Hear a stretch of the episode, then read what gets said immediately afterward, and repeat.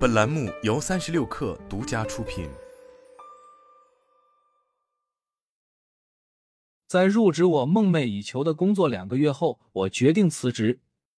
在伦敦一所著名大学担任这个职位，一直是我的目标，在我初入职场时就实现了。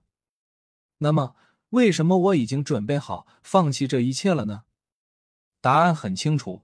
一种有毒的职场关系把我逼到了绝望的边缘，我难以处理和助理之间的工作关系，姑且叫他阿什利吧。尽管同事提醒我，他之前申请的是和我一样的职位，但由于资历不足而未入选。但我相信我可以凭借团队建设技能赢得他的信任，与他建立牢固的工作关系。但事实证明，事情并没有那么简单。几周过去了。我发现自己还是毫无头绪，不知道如何解决这件事。尽管阿什利人品道德毋庸置疑，但他的工作能力确实也无可挑剔。但我无法忽视他对助理这个角色日益增长的怨恨。他经常会承担行政助理工作之外的其他任务，而且从不休息。随着时间的推移，我越来越觉得他在削弱我作为管理者的职责。我开始注意到。他会代替我参加会议，代替我向主任汇报工作，甚至在我上课前讲课。我试着和他对峙，但他的回答总是只是想帮忙而已。我觉得自己好像被 PUA 了。梦想中的工作让我感到非常痛苦和难受。这就是为什么我准备辞去这个我曾经很想担任的职位。可悲的是，研究表明，我们中的许多人都在与不健康的工作关系做斗争。作者艾米加洛引用了一项研究，发现百分之九十四的受访者在过去五年中曾与职场毒瘤共过事。职场欺凌研究所的另一项研究发现，百分之三十七的美国员工在工作中受到过欺凌。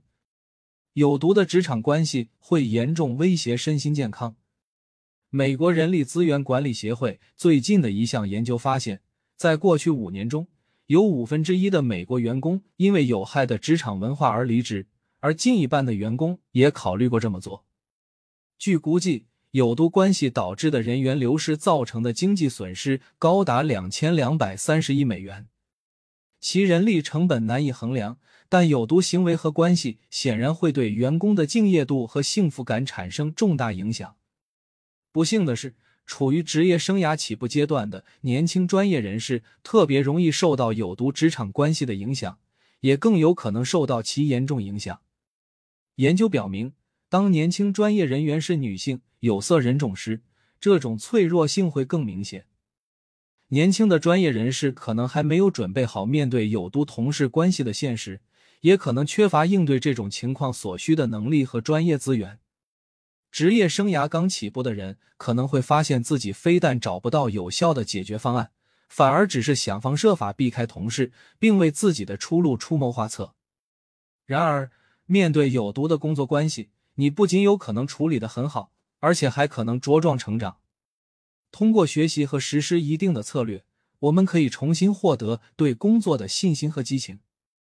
这些策略可能不会神奇的将一段有毒的关系转变为友谊。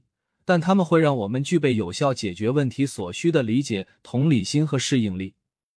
在这篇文章中，我将通过研究证据、自己的经历以及同事的真实故事，告诉你如何处理工作场所中的有毒关系，并找到与几乎任何人共事的方法。一则无旁贷，防患于未然。对于任何专业人士来说，与有毒同事打交道都是一项重大的挑战。不幸的是。我们很容易陷入避免冲突或产生矛盾的陷阱，而不是正面解决问题。然而，正如我与助理阿什利的经历所证明的那样，不直接面对对方可能会使问题长期存在，这会阻碍问题的解决。承担责任并迅速设定明确的界限，是处理此类情况和保持健康工作环境的关键。常春藤盟校毕业的教练兼顾问卡罗琳。为我们提供了一个如何处理有毒同事的绝佳范例。他在一家著名公司找到了梦寐以求的工作，并得到了经理的支持。然而，在一次合并后，卡罗琳发现自己的新经理对他年纪轻轻就取得的成功心怀不满，并开始发表性别歧视言论，这表明他对他深恶痛绝。他不让他参加重要会议，让他的身心倍感煎熬。卡洛琳从来没有遇到过这样的事情，她不知道如何处理这种情况。她发现自己被经理的行为深深困扰，无能为力。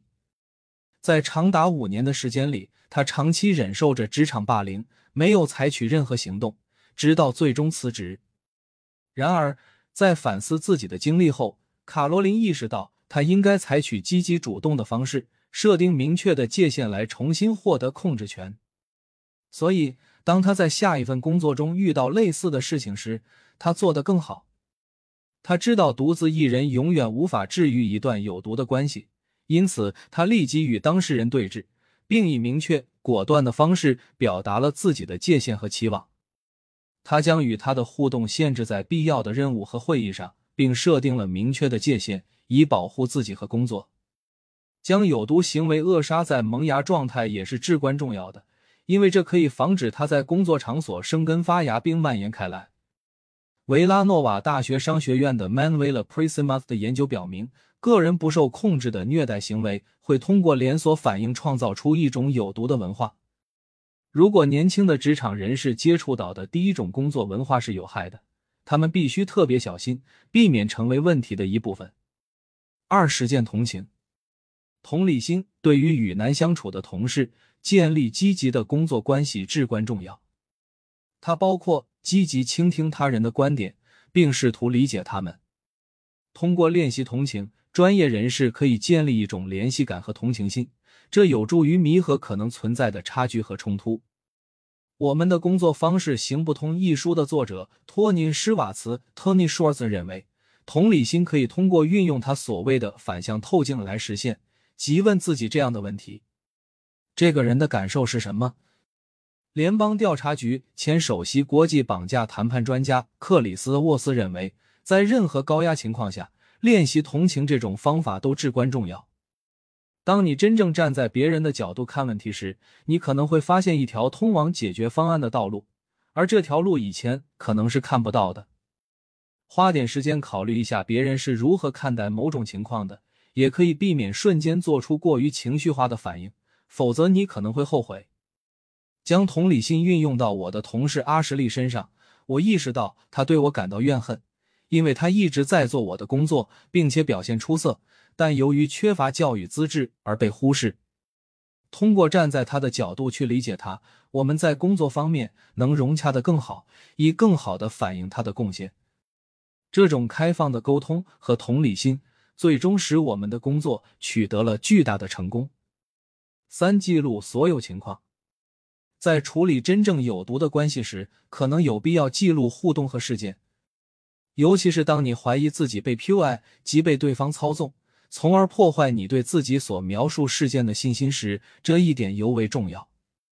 萨瓦斯特里查斯研究员就如何应对职场恶霸给出了这样的建议：把与他相关的事情都记录下来。特里查斯观察到，人们并不像其他昆虫那样容易打倒蜜蜂，因此他建议通过勤奋工作和强硬起来，尽可能让自己变得有价值和强大。严格遵守正确的规程，并记录下所做的一切，可以为你提供必要的工具，让你为同事的有毒行为负责。如果你需要将问题上报给管理层或人力资源部门，所以对对方的行为记录会非常有用。